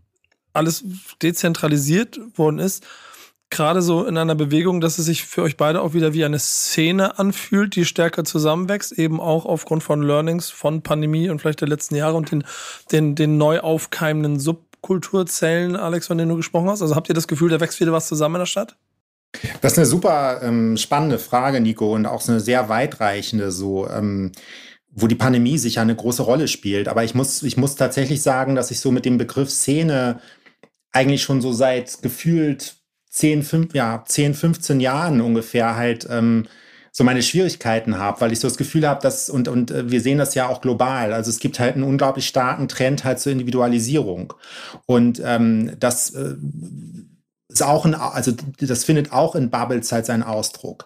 Äh, es gibt halt Teilgruppen ähm, sozusagen, die halt an der Clubkultur zum Beispiel teilnehmen, aber von der Hip-Hop-Szene zum Beispiel zu sprechen, fällt mir total schwer. Genauso mhm. wie ich auch eigentlich nicht von der vielleicht noch am ehesten von der Techno-Szene, aber selbst da äh, ist halt ganz schön viel ins Wanken gekommen, so, ne? Es ist halt auch nicht mehr eine Szene. So, ich glaube, es gibt, ähm, wenn man das so sagen kann, ähm, verschiedene Szenen Und ähm, die Frage ist halt, ähm, sind wir in der Lage, die sozusagen äh, ab einem bestimmten Punkt wieder mehr zusammenzuführen, weil natürlich dadurch sehr viel mehr Möglichkeiten entstehen. Äh, ich hatte das ja vorhin schon so kurz angesprochen, warum ich halt glaube, dass es wichtig ist, dass wir irgendwann an den Punkt kommen, wo die Dinge wieder zusammenkommen, ähm, weil wir halt ähm, einfach dadurch erst die ganze Vielfalt auch abbilden können. Sonst bewegen wir uns sozusagen wirklich so in unseren Nischen und ähm, crossen aber gar nicht mehr over. Also um das mal so ein bisschen, mhm. ähm, ja, und äh, ich glaube, das ist aber genau das, was eine Szene ausmacht. Eine Szene ist, eine, eine wirkliche Szene ist eigentlich keine Nische. Mhm. Ähm, sondern sie verbindet verschiedene Nischen. Also so sehe ich es halt. Ja, da, und das wiederum finde ich einen sehr, sehr interessanten Punkt, weil ich mache das Thema hier nicht auf. Aber der Blick auf das, was früher als Hip-Hop-Szene wahrgenommen wurde, ist für mich durch die durch diese Pop-Vergrößerung in den letzten Jahren ähm, eh zu vielen kleinen Subszenen geworden, wo die Gabba-Pop-Rap-Szene nicht mehr so viel mit dem mit der Boom-Bap-Szene zu tun hat. Und da entstehen diese Keimzellen. Deswegen sehe ich das ganz genauso. Meine Frage am Eingang hat sich aber so ein bisschen weniger von Hip-Hop als als, als, als Musikgenre oder sowas, ähm, oder darauf fokussiert, sondern auf die Stadt und auf das, was hier passiert. Weil auch da habe ich das hm. Gefühl und frag mal Cinch, Künstler in den letzten 15 Jahren, die sagen auch immer gerne wieder, ja, Hamburg, irgendwie haben die nie alle zusammengearbeitet. Jeder hat seinen eigenen Scheiß gemacht und das war's. Ich befürchte, dass es in vielen Teilen immer noch so. Trotzdem, Hoffnung, äh, habt ihr mit ähm, dem Studio und vielleicht auch mit Dopamin, wo wir gleich noch einen Satz drüber sprechen werden, aber ähm, auch die Hoffnung und den Ansatz, dass da wieder so etwas zusammenwächst? Ja, unbedingt. Also die älteren, ne, die ein, eingesessenen Künstler, die haben ja oft noch so dieses Camp, Konkurrenzdenken so und das ist bei den jungen Leuten gar nicht mehr so, ne? Mhm. Und gerade jetzt auch, also in unserem Studio, wir haben irgendwie so zwei Phasen gehabt, ne? Wir haben ja unterschrieben, zehn Jahresvertrag für Studio, zehn Tage später, eine Woche später war der erste Lockdown und wir nur so, fuck, was haben wir gemacht? Umbau hat uns wirklich total auseinandergenommen und dann ne, hatten wir Studiobetrieb eingeschränkt und dann auch wieder so, ne? Und dann nach, Lock nach Corona dann richtigen Studiobetrieb. So, ne? Das waren wirklich so zwei Phasen. Und jetzt nach Corona haben wir einfach gemerkt, dass im, in der Zeit, als so Corona war, einfach richtig viel passiert ist. Ne? Also da sind einfach Kids auch in das Clubalter reingewachsen, konnten aber nicht in den Club gehen und die waren einfach ready. Ne? Die waren da, äh, Newcomer konnten nicht auftreten auch so auf dem Weg nach Hause äh, beim Karo-Viertel, dieser Lattenplatz, jeden Abend habe ich immer so Gruppen von zehn Kids gesehen, die haben da ihr Handy gehabt, die haben gerappt, die haben alle Mucke gemacht, ne? waren, hatten keine Auftritte, hatten gar keine Möglichkeit, irgendwas zu machen, aber die waren ja trotzdem da. Und jetzt in dieser zweiten Phase vom Studio, plötzlich waren die dann auch alle hier. Ne? Und dann haben wir dann zum Beispiel so Studio 3, das kleinste Studio, das günstigste auch, mieten sich das dann an, so mit acht Leuten und machen auch alle Mucke. Dann hängen die da dann zwölf Stunden und jeder rappt, die sind in der Küche, schreiben Texte, rappen. Also die ist schon richtig wahnsinnig so, ne? Das finde ich auch mhm. lustig. Auch so andere Trends auch hier, finde ich. Ähm, in der Corona-Zeit haben die irgendwann mal erzählt, die, weil die auch nicht in den Club gehen konnten, auch nicht so sich feier, selbst feiern konnten. Die haben einfach äh, sich Hotelzimmer gemietet, so die Kids, haben sich dann da getroffen, haben gesoffen und einfach nur Mucke gemacht, ne? Geschrieben und auf YouTube Beats geschrieben, so, ne? So diese Onyx Hotel Reeperbahn war super beliebt der Feldstraße in diesem Hotel, das war auch super beliebt. Das, na, erstmal drauf kommen, so, okay, wir haben, wo können wir laut Mucke hören? Zu Hause geht das nicht, dann lasst ein Hotelzimmer auseinandernehmen. Fand ich schon ein bisschen lustig irgendwie. Ja, gespannt. Ich, ich mag die Energie und ähm, ich stelle mir vor, dass der Raum, den ihr da gebaut habt, auf jeden Fall auch ein sehr, sehr äh, guter und wichtiger ist, damit sich das auch noch weiter entfalten kann und dass wir dann über Szenegrenzen hinaus, Alex, ne, da, da sind wir, glaube ich, heute der, einer Meinung, ja. dass sich da was entwickeln kann, denn dieses Studio ist auf jeden Fall mehr als ein Hip-Hop-Studio, so viel ist klar. Ja. Also, wir haben ja tatsächlich, also alle denken ja, es ist ein Hip-Hop-Studio, weil wir selber aus dem Hip-Hop kommen, aber wir haben ja ganz viel so Pop-Artists, auch viele Leute, die elektronische Musik machen. Auch also, also Leute, die auch nicht nur den Kühlschrank leer saufen, sondern auch wirklich produktiv Ja, ja, genau. so, ne, also sei es jetzt Johannes Oerding, Michael Schulte, so, ne, so, solche Leute haben wir auch ganz, ganz viel. Ja, haben auch so ganz viele Leute, die Podcasts hier machen. Ne? Also es geht natürlich weit über Hip-Hop hinaus, was ich dann ja auch spannend finde, obwohl ich liebe Hip-Hop. Gerade jetzt habe ich auch so eine Phase, wo ich so gerade ein bisschen weniger Rap produziere, weil es einfach es ist sehr viel, ne? Wenn ich mhm. mit vielen Rappern im Studio bist, du weißt ja, was ich meine. Und da jetzt habe ich gerade wieder meine zwei Monate, wo ich so ein bisschen Pause brauche und dann geht es wieder rund. Ja, sehr gut. Lass uns den letzten Einflug nochmal, weil das ist einer der schönsten Orte, Momente, die dann auch wieder zeigen, dass am Standort etwas entwickeln kann. Wir haben in dieser Stadt früher, vor, oh, früher, vor 20 Jahren Flash gehabt, dann gab es jahrelang keine Hip-Hop-Festivals. Dann hat das äh, Dogville irgendwann das Spektrum als Hip-Hop-Festival quasi mit angedockt. Das hat sich auch etabliert und einen gewissen Zeitgeist getroffen in den Jahren. Und das gibt es jetzt auch schon ein paar Jahre. Und dann äh, habe hab ich mir gedacht, okay, damit ist der Markt eigentlich gedeckt in dieser Stadt. Und dann kommt ihr verrückten Vögel und überlegt euch das Dopamin-Festival äh, äh, quasi in, in, ins Leben zu rufen.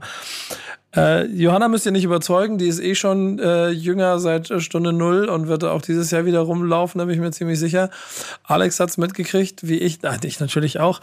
Aber für die Leute da draußen, gib mal, gib mal einen Grund, warum man anreisen sollte erstmal sind wir mitten in der Stadt, zentral gelegen. Also es gar nicht, viele denken ja, okay, Festival, ich ziehe meine Schuhe an, die drei Jahre alt sind, weil überall Matsch ist und Staub.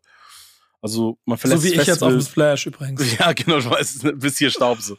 ja. So, und wir sind also, ich habe ganz viele Freunde, die würden niemals mit auf Splash kommen, weil die sind so, die campen, äh, Matsch und so, wenn es regnet, niemals. So, ne? Hier kannst du deine Balenciaga-Schuhe anziehen, kannst feiern.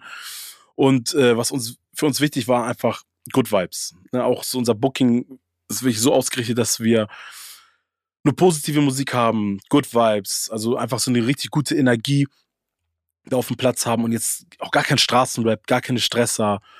Und ähm, das war so eigentlich das Wichtigste für uns. Ne? Und ich glaube, also wir haben es letztes Jahr auch schon geschafft, dass wir die Leute auch wirklich angesteckt haben. Ne? Also war auch wirklich 50-50 Girls and Boys. Fand ich richtig toll. Und wir haben so viel gutes Feedback bekommen von den Leuten. Ey, so, ey, es war so eine nice Stimmung, so pießig und und nice, keine Stresser und das war eigentlich so das Wichtigste. Ne? Okay, Alex, Alex ist fast überzeugt. Wir brauchen noch Datum, wir brauchen noch Datum und Line-Up. Line-Up. Oh, also wir haben ein kleines Problem mit unserem Line-Up. Wir haben eigentlich ein fertiges Line-Up gehabt. Wir haben auch Tilo auf dem Line-Up gehabt. Auch weil er Hamburger ist und, und für uns war so, okay, wir wollen Hamburger Künstler supporten. Ne? Also letztes Jahr hatten wir Anzu, Amo 49, Boos und die ganzen, also ja. super happy, ne? Also es war super krass. Und dann war so, okay, wen können wir dieses Jahr nehmen? Ne? Wir haben Kwame auf unserer Aftershow-Party. Ähm, wieder Boost, weil er eh hier ist. Ähm, noch ein, zwei andere Künstler, die ich jetzt noch, nicht nennen will, die, äh, die werden noch announced. Und dann so, okay, wen haben wir noch als Hamburger? Der großeste war so Tilo. Lang hin und her überlegt, okay, dann lass uns Tilo nehmen. War auch nice, kurze Wege, auch äh, alles geklärt. Aber dann fing er an, so ein bisschen rumzuspinnen. Erstmal, dass er die Adresse dann da ähm, gepostet hat von dem Fan und dann natürlich so irgendwie so Gewaltaktion aufgerufen hat. Und dann ja, er hat, so, er, hat so ein paar, er hat so ein paar Nebenkriegsschauplätze sich aufgemacht in den letzten genau, Wochen. Genau, ne? Und dann hatten wir auch lange Gespräche und dann natürlich so, jeder hat eine zweite Chance verdient. Da hatten wir so, okay, lass nochmal machen. Aber jetzt schießt er sich auch gerade so derb auf der Bühne mal ab und ist, also, also der bringt sich ja gerade selber um, was er da macht, so, ne? Auf den Festivals. Und jetzt haben wir uns auch gerade entschieden, dass wir nicht mehr mit Tilo gehen, ihn auch jetzt auch für seine Alkoholsucht ihnen auch keine Plattform geben wollen und können. Weil, also das kann ich mit unserem Gewissen auch nicht vereinbaren, dass die Leute Spaß haben und er, der junge Mann da oben, sich richtig fertig macht. So, ne? auch Haltung, auch ein Punkt. Und, und, und nicht kontrollierbar ist. Deswegen haben wir uns jetzt gegen Tilo entschieden, jetzt auch, wir haben mit Management geredet, auch wirklich alles cool, jeder versteht das. Und ja, das ist jetzt unser Line-Up. Ansonsten haben wir Bounty Cocoa. oh, sorry, meine Stimme war, lass mich mal gucken. Ich vergesse ja natürlich auch immer, was wir hier Feines haben. Soli haben wir am Start, äh, Tom Hanks wird Hamburg auseinandernehmen, Boos, ähm, wen haben Tom wir noch Hanks, am Start? Tom, Tom, Hanks. Tom, Hanks. Tom Hanks ist einer meiner, meiner, meiner uh, Next to Blow ganz oben auf der Liste. Und damit, damit erzähle ich kein Geheimnis, aber da bin ich wahnsinnig. Wir sagen, ja, sagen wir so, wer, wer Johanna, meine, Johanna kennt ja auch mal meine privaten Playlisten so als einer der mhm. wenigen Menschen, die da mal einen Blick drauf hat. Der läuft ziemlich oft. Also deswegen ja, gute Wahl. Nice. Alex, bist ja, du überzeugt? Und, und live, ne? Achso, ja, ja. Also live, also Tom Hanks und Boost, so für mich sind die beiden, sehe ich abends, wenn sie so richtig abreißen. Die Leute nochmal richtig Gas geben. Dann geht 22 Uhr in die, äh, zur Aftershow-Party mit Kwame. Abriss. Alex, bist du überzeugt? Gehen wir dahin? Total, total. Also ich, ich habe auch, klar, also ich habe ja verschiedene Erinnerungen so an einige Acts, die ähm, es jetzt gerade ähm, erwähnt hat. Und äh, genau, Tom und Kwame damals ähm, im Café Schöne Aussichten mit 73 Plätzen auf unseren Moon in the Park hm, Sessions mhm, unter stimmt. Pandemiebedingungen. Es war ganz schön schwierig, den Leuten zu vermitteln, dass sie wirklich nicht aufstehen dürfen. Und dann am Schluss haben halt alle geklatscht so und das sah total, also es sieht surreal aus auf dem Video. Fernsehgarten. Drei, genau, also sie, ja, und, äh, und trotzdem die Energie war da und da bin ich auch komplett bei dir, ähm, äh, Nico. Und genau, Soli beim ähm, Reeperbahn Festival bei uns. Also ihr habt da ähm, insgesamt irgendwie ähm, wirklich ein sehr, sehr beeindruckendes Line-up ähm, zusammengestellt und es ist super vielseitig und, und es zeigt halt auch gleichzeitig, dass da Raum ist, neben einem etablierten Festival wie dem Spektrum. Ihr habt da einen ganz mhm. eigenen Approach und den fühlt und sieht man auch. Also das ähm, ist eine Bereicherung für die Stadt. So, vielen Dank.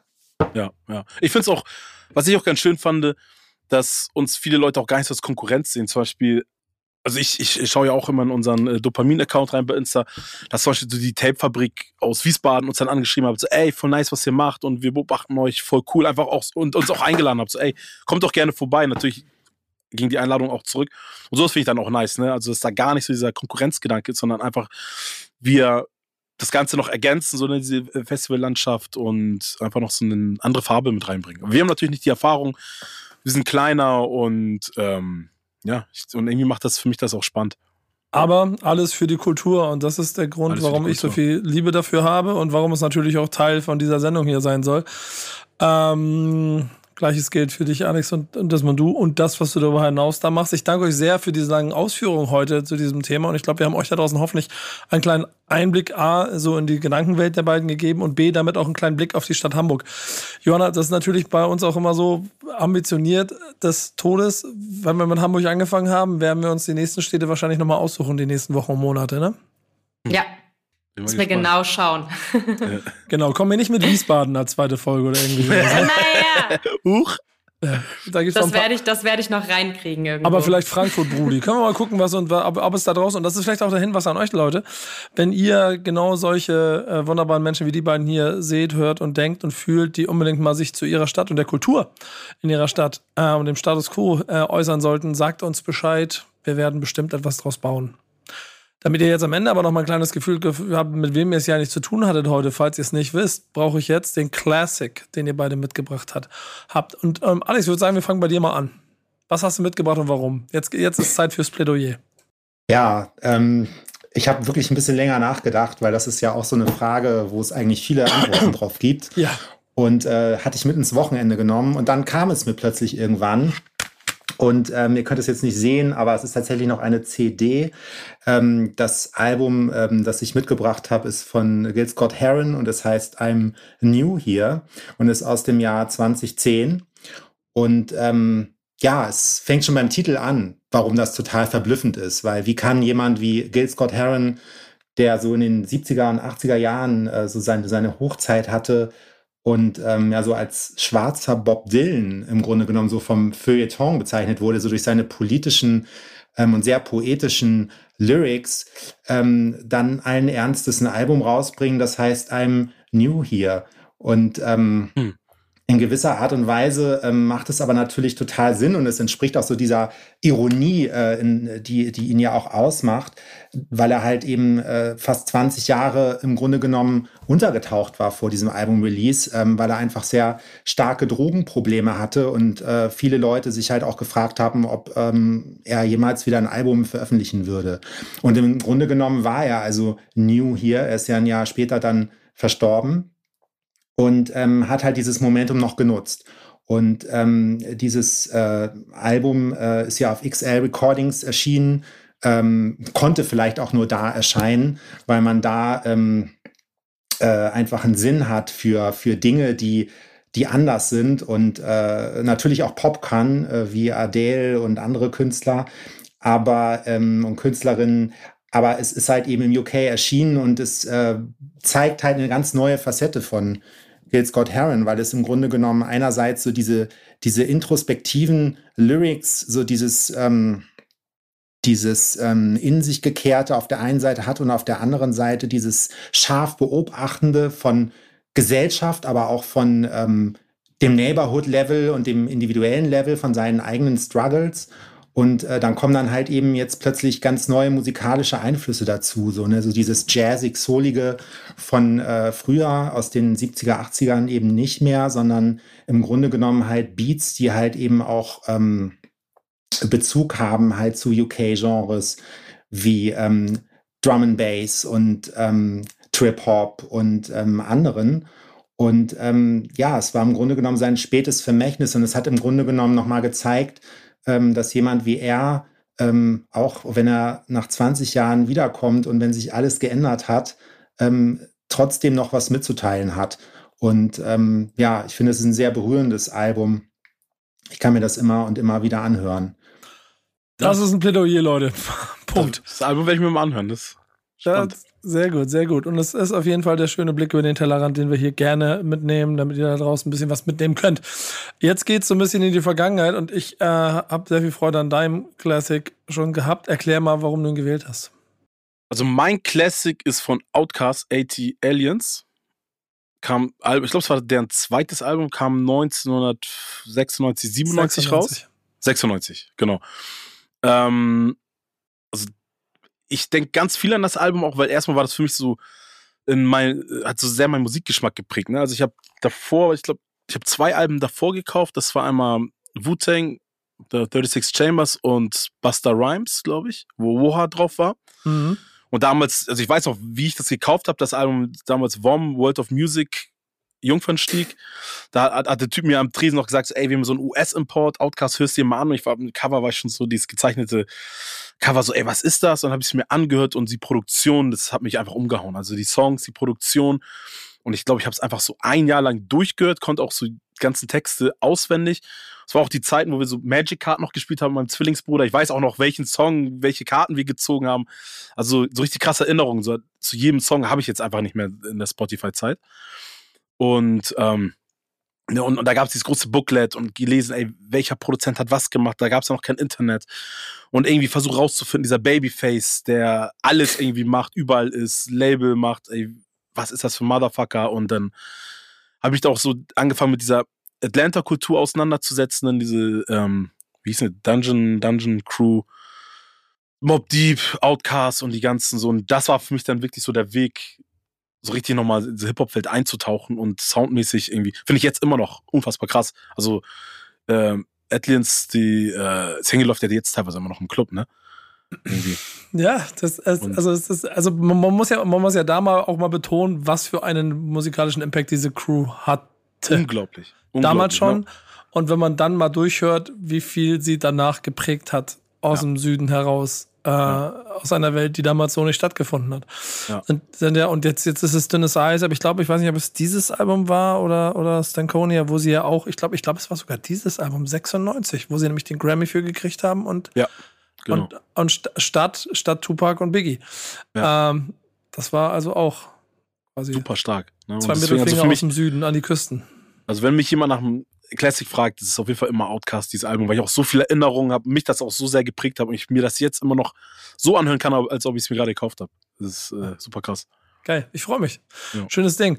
Ähm, wir haben auch einen Classic, Johanna, den musst du jetzt den, den lieben Herrschaften hier quasi äh, um den Mund und Honig, honigweise um den Mund schmieren.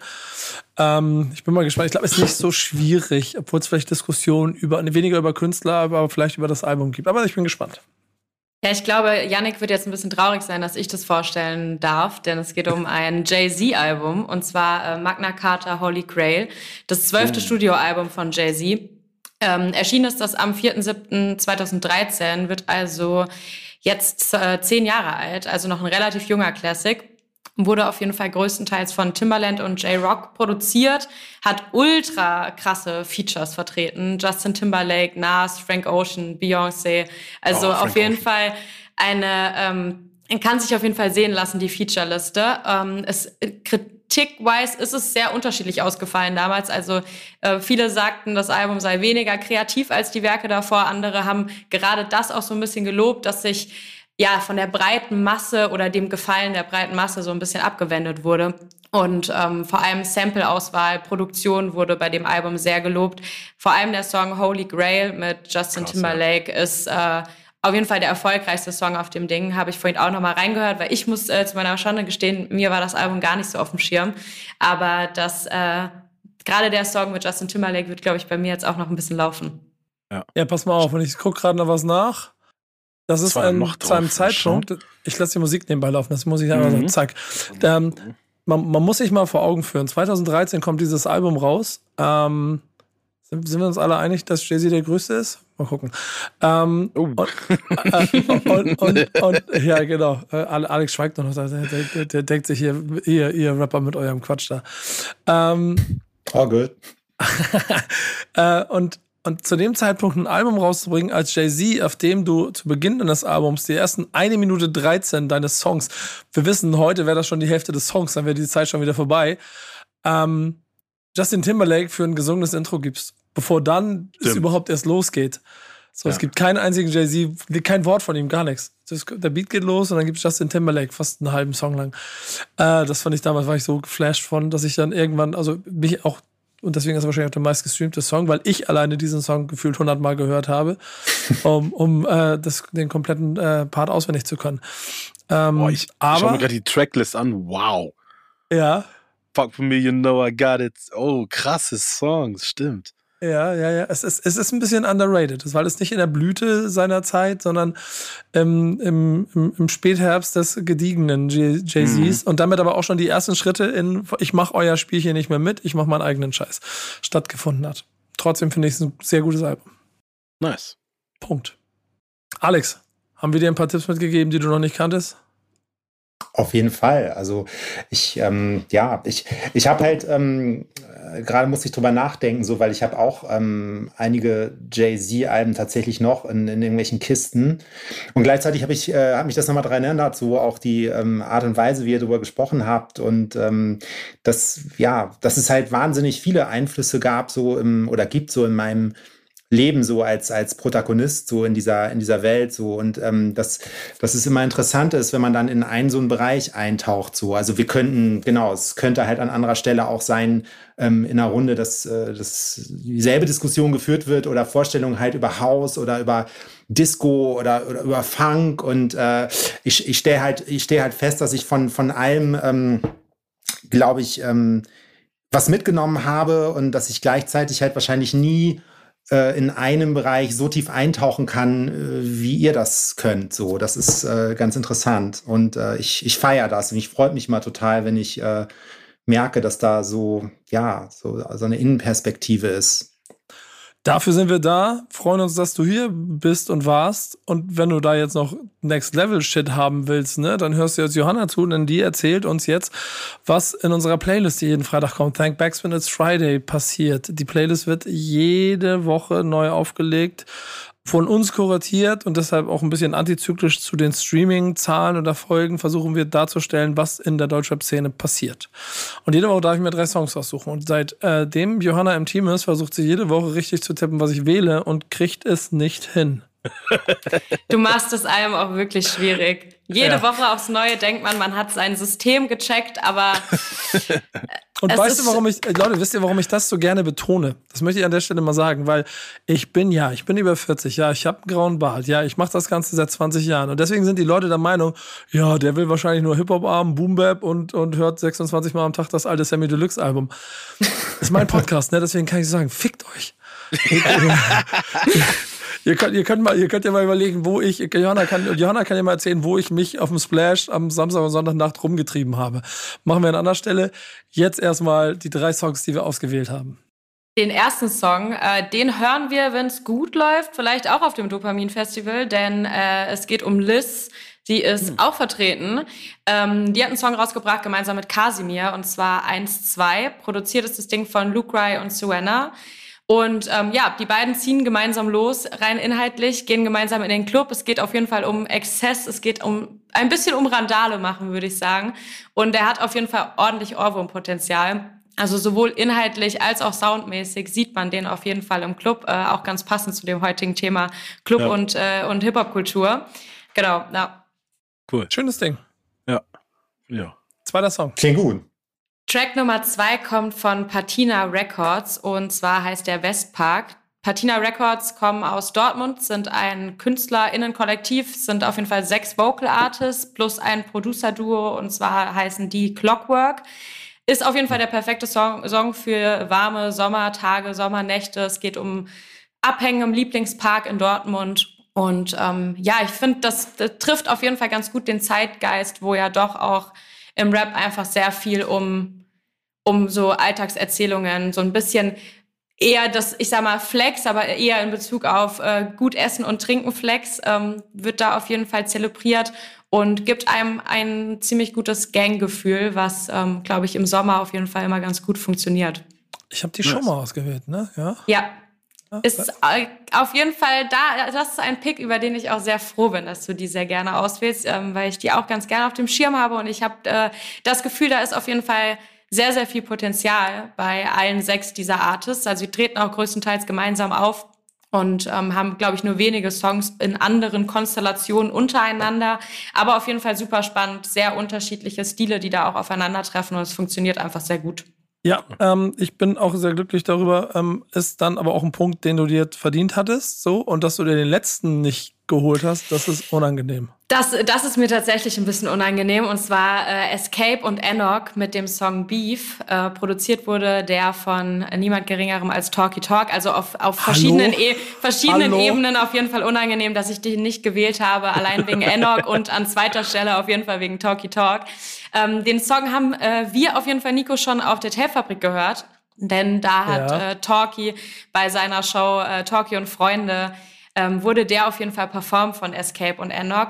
Ist auf jeden Fall ein relativ ungewöhnlicher Sound, vor allem für Talky Talk, würde ich sagen. Also sehr leise, sehr, also sehr ja, ruhig an sich von, mhm. vom Beat her. Sehr interessantes Sample auf jeden Fall. Ich habe es bisher noch nicht gefunden. Ich äh, bleibe dran. Ah, und, da ähm, kommt deine Producer-Ehre jetzt durch. da, ne? kommt, da kommt meine Producer-Ehre durch, dass ich den noch nicht gefunden habe. Ähm, aber zur Not muss ich mal bei Talkie anklopfen und nachfragen. Ist auf jeden Fall sehr interessant und ähm, sowohl Escape als auch Anna performen auf dem auf jeden Fall sehr gut. Finde ich auch eine sehr spannende Kombi. Also vielleicht, äh, wenn ich einen Wunsch äußern dürfte, könnte ich mir auch sehr gut vorstellen, dass die beiden mal ein bisschen mehr gemeinsam machen. Bin gespannt. Geil. Enoch, Bruder, mach mal wieder mehr. Komm, ja, komm, ja komm, vor allem Enoch mach mal wieder ja, mehr, das stimmt. Komm, komm mit Album, schnapp dir Tauki, was auch immer jeder macht. So. Ähm, danke, Johanna. Und danke für die Vertretung. Ähm, Yannick, wenn du das hier hörst, ne, bleib im Urlaub. ich, ich übernehme das für dich. Alles gut bleib ein bisschen länger. Ähm, äh, das war sehr schön. Ich freue mich, dass du an meiner Seite warst, meine Liebe. Und Alex Zinsch, danke, dass ihr da wart und danke, dass wir ein bisschen über Hamburg reden konnten. War was fürs Herz, auch für mich. Deswegen schön, dass ihr da wart. Danke für die Einladung. Vielen Dank für die Einladung. Danke und das, euch. Und das war der Backspin Stammtisch. Bis nächste Woche. Tschüss. Stammtischmodus, jetzt wird laut diskutiert. Auf dem Stammtisch, Stammtisch, wer dabei bleibt, amtlich. Stammtischphase. Denn heute brechen sie noch Stammtisch verholen. Ich heule mich an meinem Stammtisch aus. Backspin. Backspin. Backspin. Backspin.